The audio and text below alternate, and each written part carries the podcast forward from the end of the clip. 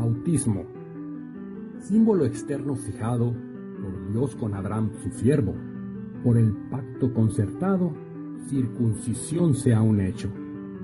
Y al rescatar a Israel de esclavitud en Egipto, al pueblo bautizó él, pasando el Jordán lo hizo.